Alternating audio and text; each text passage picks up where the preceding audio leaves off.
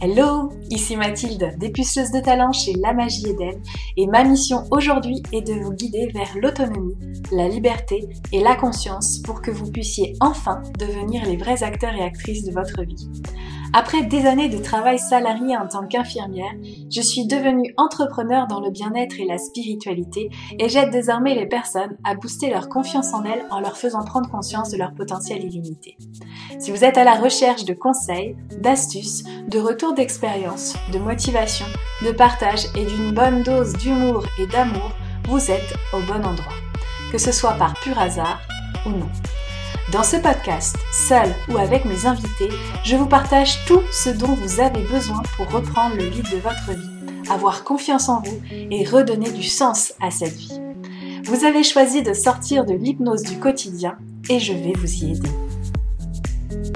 Bonjour et bienvenue dans ce nouvel épisode de podcast et aujourd'hui on va parler de retrouver la joie de vivre parce que c'est un chemin que j'ai dû euh, prendre parce que même si je semble être quelqu'un d'hyper joyeux, il fut un temps où ce n'était pas le cas et c'est la raison pour laquelle j'avais envie d'en parler parce qu'aujourd'hui on est plus en plus dans une société dans laquelle la joie de vivre peut avoir perdu son sens et nécessite de retrouver son chemin. Donc on commence tout de suite dans cet épisode.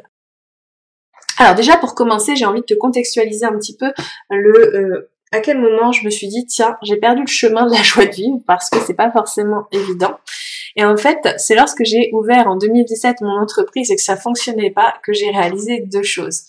Un, je suis en situation de burn-out et je n'en avais pas conscience en fait que l'hôpital m'avait mis dans cette situation. Ça n'avait pas été diagnostiqué par mon médecin traitant, alors que euh, je venais le voir régulièrement en larmes dans son cabinet, euh, mais et visiblement, c'était pas aussi évident que ça pour lui.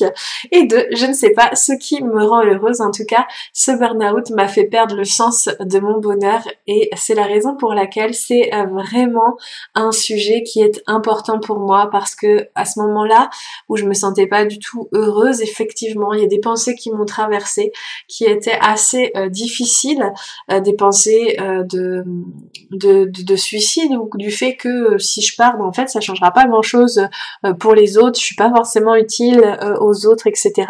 C'était très inconfortable, très douloureux. Alors que à un moment donné, en fait, je me suis dit, mais attends, mais c'est pas moi ça. Et en fait, ça, ça a été mon électrochoc personnel. Quand je me suis rendu compte que c'était pas moi. Alors, deux choses se sont produites. La première chose, c'est qu'à partir du moment où je me suis dit c'est pas moi, il y a euh, il y a la perception d'un défunt qui est parti sur moi. Bon après ça on y croit, on n'y croit pas, peu importe. Mais en tout cas ça fait comme un on-off à l'intérieur me dire ok, si c'est pas moi qui suis-je? et ça, c'est la question qui est vraiment euh, difficile à, répondre à ce moment-là parce que bah, en burn-out, on a perdu le sens et la direction. Et quand on pose la question qui suis-je, eh bien on se dit ah j'ai aussi perdu mon identité. Donc forcément, ça a été euh, de vraies euh, remises en question qui ont été nécessaires toutefois pour pouvoir me retrouver et comprendre ce qui faisait sens pour moi. Donc autant te dire que retrouver la joie de vivre, ça fut assez compliqué. Et toutefois, c'est au cours de l'été 2017 que j'ai réalisé que cette morosité n'était euh, pas qui j'étais fondamentalement et c'était vraiment euh, le moment pour moi de retrouver le chemin, non pas forcément de ma joie de vivre du coup, mais du chemin qui mène vers moi et de qui je suis. Et c'est ce que nous allons voir dans cet épisode un peu plus profondément. Déjà, avant de commencer, c'est important d'identifier euh, finalement pourquoi et quand la joie de vivre a quitté ta vie. Parce que si tu as l'impression qu'elle a quitté ta vie, si tu écoutes cet épisode de podcast en te disant c'est vrai que je me sens plus forcément en joie, je me sens pas forcément heureuse, je sais pas comment on fait pour être heureux quand je regarde les gens euh, qui euh, sont euh, sautent de joie et tout au moindre truc, je, sais pas comment ils font, je suis peut-être anormale, je suis peut-être pas fait pour le bonheur, peu importe. eh bien, demande-toi en fait déjà pourquoi et quand la joie de vivre a quitté ta vie si elle a été présente à un moment donné et qu'est-ce qui s'est passé? Qu'est-ce qui s'est passé pour que justement elle soit partie? Est-ce que ça a été progressif? Est-ce que ça a été soudain? Est-ce qu'il y a eu un événement euh, traumatisant euh, qui a créé ça? Parce que ça va te permettre de trouver ton déclencheur. Et le déclencheur, en fait, c'est euh, le moment qui t'a privé ou endormi dans cette joie. Ensuite, la question qui est importante aussi à se poser, c'est comment tu peux une fois que tu as identifié tout ça, comment tu peux aujourd'hui reprendre le goût de vivre? Et si tu ne sais pas, c'est pas grave, parce que je ne savais pas non plus, parce que c'est des questions que j'ai mis du temps à me poser, parce que ça a été quelque chose d'assez compliqué. Et euh, je vais te poser quelques questions en plus pour que tu puisses avoir des idées qui émergent de toi. Donc la question principale, c'est quel type d'enfant tu étais? Alors quand je demande quel type d'enfant tu étais, c'est vraiment, est-ce que tu étais un enfant très joyeux déjà de base? Parce que si t'es pas forcément un, enfant très expressif, il n'est pas forcément évident que tu doives être forcément un adulte hyper expressif comme certaines personnes qui euh, en font beaucoup. Euh, non pas que euh, elles soient dans l'excès, mais c'est juste leur façon en fait d'appréhender la vie, d'exprimer leurs émotions. Mais toi, tu es peut-être quelqu'un qui exprime ses émotions de manière plus intérieure. Tu intériorises peut-être davantage. Donc c'est important aussi de te confronter à l'enfant que tu étais, parce que l'enfant que tu étais, généralement, à moins d'avoir vécu des traumatismes importants dans l'enfance euh, très euh, profonds, eh bien c'est qui tu es vraiment. Hein, l'enfant, c'est vraiment euh, c'est vraiment qui l'on est vraiment en termes de type de personne et de personnalité. Euh, personnellement, moi j'étais un enfant assez joyeux mais réservé réservé parce que j'aimais bien observer, parce que j'aimais bien comprendre. Et par contre, quand j'étais en confiance avec l'environnement dans lequel j'étais, avec les personnes dans lesquelles j'étais, je pouvais être aussi quelqu'un qui fichait le bordel, forcément, facilement, et qui faisait un petit peu sa star, qui avait envie de faire parler d'elle, parce que c'est aussi ce que je suis aujourd'hui. D'ailleurs, le design humain explique bien mieux que ça euh, la façon dont je me comporte, mais en tout cas, c'est vraiment important d'identifier quel type d'enfant tu étais. Ensuite, une fois que c'est fait, ça va être intéressant d'aller voir quelles activités te rendaient heureux ou heureuse quand tu étais enfant. Pourquoi c'est important? Parce qu'en fait, ça va te permettre aussi de reconnecter à cette joie euh, des activités euh, de ce moment-là. Euh, par exemple, moi, j'adorais dessiner, j'adorais créer, je créais des bijoux, euh, j'écrivais aussi énormément, donc c'était beaucoup de d'activités qui n'étaient pas forcément en connexion avec les autres, même si je faisais du basket et que ça me faisait plaisir. Mais euh, celle où j'étais le mieux, c'est vraiment ces moments de créativité et de création. Donc, qu'est-ce que j'ai fait à cette période justement dont je te parlais où ça n'allait pas bien? Bah, j'ai euh, commencé en fait à reprendre le dessin. Mais euh, le problème, c'est que il y avait l'exigence de l'adulte et de la performance qui était là au début et qui euh, me bloquait, qui m'empêchait de passer à l'action parce que bah, mon dessin serait pas beau, parce que j'ai jamais su dessiner, parce que euh, je sais pas faire quelque chose de réaliste comme les grands artistes, etc., etc. Puis à un moment donné, en fait, on était sur la période de Noël justement et euh, j'avais mes crayons de couleur, j'avais mes feutres, j'avais tout ce qu'il fallait mais je passais pas à l'action. Et je fais, tiens, je vais regarder un Disney, puis je vais laisser les crayons travailler pour moi. Je vais pas essayer de faire quelque chose qui ressemble à quelque chose. Je vais juste laisser les couleurs s'étaler sur la feuille. Et c'est comme ça, en fait, que j'ai créé euh, mon premier dessin. Puis de fil en aiguille, en fait, j'en ai fait de plus en plus. Et j'ai voulu me mettre à la peinture. Et puis après, je me suis mise à créer de la résine. Et puis après, j'ai recommencé à faire des bijoux. Et en fait, de fil en aiguille, j'ai reconnecté avec ces activités créatives qui m'ont permis aussi de me sentir bien avec moi-même et de prendre du temps pour moi. Aujourd'hui, ce qui m'anime particulièrement, il y a cette forme de créativité j'adore regarder aussi des vidéos de personnes qui peignent parce que je trouve ça extrêmement relaxant et stimulant. Mais j'aime aussi beaucoup écrire et c'est pourquoi j'ai commencé énormément de livres en écriture que j'ai pas forcément fini mais je sais qu'un jour ils seront finis au bon moment parce que euh, ce qui est important aussi c'est de euh, le faire quand je sens que c'est le bon moment pour moi et pas de le faire pour le faire parce que du coup on revient dans une logique productiviste qui n'est pas forcément essentielle. Donc là c'est vraiment important que tu identifies quelles sont les activités qui te rendaient heureux à ce moment-là ou heureuse quand tu étais enfant et puis euh, comment tu pourrais te mettre aujourd'hui des, des créneaux horaires pour pouvoir les revivre? Alors, c'est peut-être des activités qui nécessitent d'être à plusieurs. si tu adorais jouer au loup, euh, des choses comme ça, bah, peut-être que tu devrais éventuellement, si tu as des enfants, le vivre avec tes enfants. Euh, t'accorder plus de temps avec eux, pourquoi pas, pour pouvoir reconnecter avec leur joie. Parce que c'est vrai aussi que euh, parfois, eh bien, avec le challenge de tout ce que la vie nous propose, on peut ne pas passer des temps euh, que je vais dire de qualité avec nos enfants euh, parce que bah, on a plein on a plein de raisons en fait logiques à ça et euh, ça va être important justement de complètement lâcher tous nos freins et de se révéler comme l'enfant qu'on était avec eux et vous allez voir que vous allez passer des moments juste extraordinaires. Maintenant, il faut comprendre quelque chose d'important. Le bonheur, c'est aussi un choix la joie, c'est aussi un choix. Et pourquoi je te dis ça? Parce que c'est une prise de conscience que j'ai eue il y a quelques années.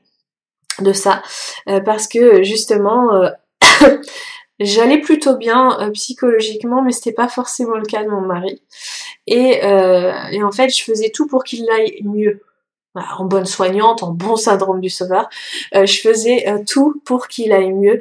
Et à un moment donné, je rentre dans ma salle de bain et je dis mais je suis pas responsable de ça en fait. C'est pas, c'est lui qui choisit d'aller mal finalement parce que euh, je peux lui trouver plein de solutions pour qu'il aille mieux. Il a pas décidé et tout pendant qu'il n'a pas décidé, je peux pas l'aider. Donc ça veut dire quoi? Ça veut dire qu'aujourd'hui aussi, l'état dans lequel tu es, si toutes les, les possibilités que je te propose là, tu dis oui mais non, oui mais ceci, oui mais cela, c'est que tu choisis de rester malheureux. Et ça, je suis désolée d'être hyper confrontante, mais c'est aussi une réalité. C'est aussi un choix. Et pourquoi? On fait ce genre de choix Parce que dans le rôle euh, de la personne malheureuse, on est dans le rôle d'une victime, on est dans le rôle du caliméro, et quand on est dans le rôle du caliméro, il y a quelqu'un qui va venir nous sauver, donc il y a quelque chose d'hyper confortable pour l'ego parce qu'on a le sentiment d'exister pour les autres. Et ouais, c'est comme ça que ça fonctionne. C'est assez moche comme fonctionnement quand on en prend conscience, mais c'est aussi une réalité. Donc il y a une part de toi pour qui c'est aussi confortable peut-être d'être dans la situation dans laquelle tu es en termes de joie de vivre, et euh, il ne tient qu'à toi de choisir de remonter la pente à un moment donné. Il est aussi question de sortir du rôle du sauveur parce que tu sais, à force de vouloir aider tout le temps les gens, eh bien on s'oublie soi-même. C'est ce que j'ai fait au travers de mon activité professionnelle en tant qu'infirmière. J'étais tout le temps en train d'aider les autres, tout le temps en train euh, de, de, nier mes propres besoins. Et au final, je me suis oubliée et forcément, j'avais pas de temps pour pouvoir être heureuse pour moi. Et c'est important du coup d'apprendre à se faire passer en premier, d'apprendre à, dire non, d'apprendre à poser ses limites vis-à-vis des autres pour pouvoir comprendre ce dont on a vraiment besoin parce que on est conditionné depuis l'enfance. Faut faire plaisir à papa, faut faire plaisir à maman, allez tu fais ceci pour faire plaisir, etc. Si bien qu'à un moment donné, mais moi qu'est-ce qui me fait plaisir? Donc se faire passer en premier, c'est aussi important d'en prendre conscience et de voir ce qui est en train de se jouer à l'intérieur de nous. Enfin, ce qui va être essentiel aussi de voir, c'est de célébrer tout ce qui est déjà présent dans votre vie. Parce que on a tendance, quand on ne va pas bien, à voir tout ce qui ne fonctionne pas. Et on a beaucoup de difficultés à voir ce qui fonctionne. Donc là, ça va être vraiment important de célébrer tout ce qui est présent, tout ce que vous avez.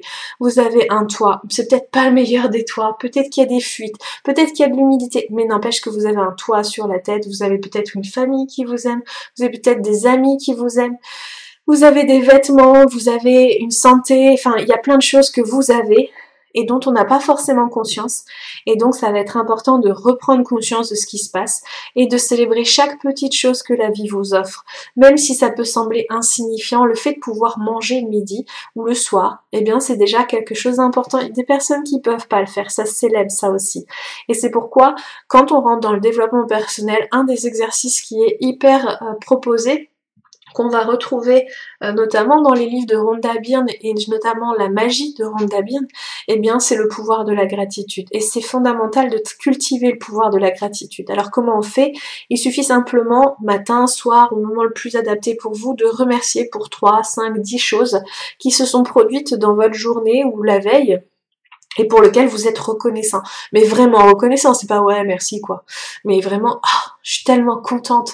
Et donc pour pouvoir vous y aider, c'est pourquoi vous êtes contente? C'est-à-dire que je suis en gratitude parce qu'il m'est arrivé ça.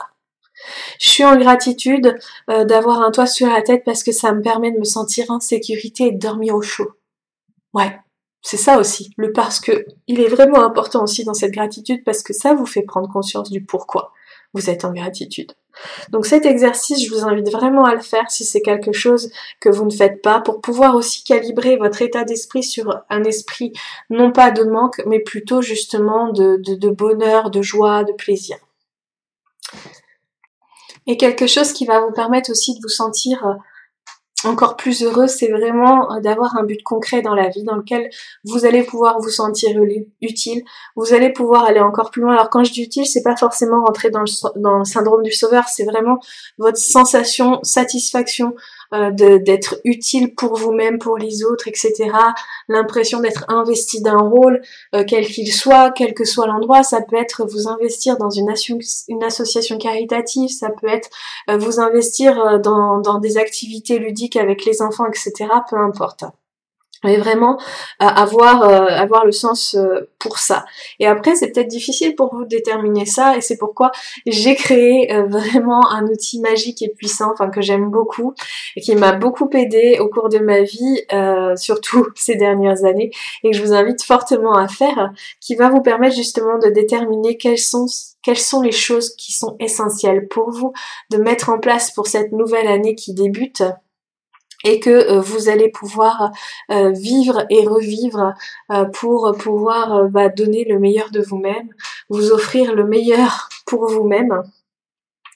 Et ça, ça va vous permettre de voir toutes les sphères, de faire un bilan, un check-up de toutes vos sphères de vie et de ce que vous voulez vraiment pour vous. Donc c'est un temps pour vous, c'est un temps vraiment de connexion qui va vous demander et vous poser des questions intérieures et qui va vous permettre aussi d'être beaucoup plus conscient de ce vers quoi vous voulez tendre et de sortir de l'hypnose dans laquelle vous étiez peut-être auparavant. Comme tu l'as sans doute deviné, du coup, nous arrivons à la fin de cet épisode de podcast. J'espère que celui-ci t'a plu et t'a donné justement le goût de revenir à la joie de vivre et de trouver tes propres outils, tes propres euh, solutions pour pouvoir ressentir tout cela à l'intérieur de toi parce que bien évidemment, quand on est heureux, la vie va beaucoup mieux et euh, quand on est malheureux, eh bien tout semble noir et gris. Donc c'est important effectivement de reconnecter avec la joie de vivre. Si cet épisode podcast t'a plu et pourrait parler à quelqu'un ou à plusieurs personnes de ton entourage, je t'invite fortement à lui partager pour pouvoir l'aider à son tour. Et en attendant, eh bien, euh, je te souhaite une belle journée, une belle soirée, une belle nuit en fonction de l'heure à laquelle tu m'écoutes. Et on se retrouve la semaine prochaine pour un nouvel épisode de podcast.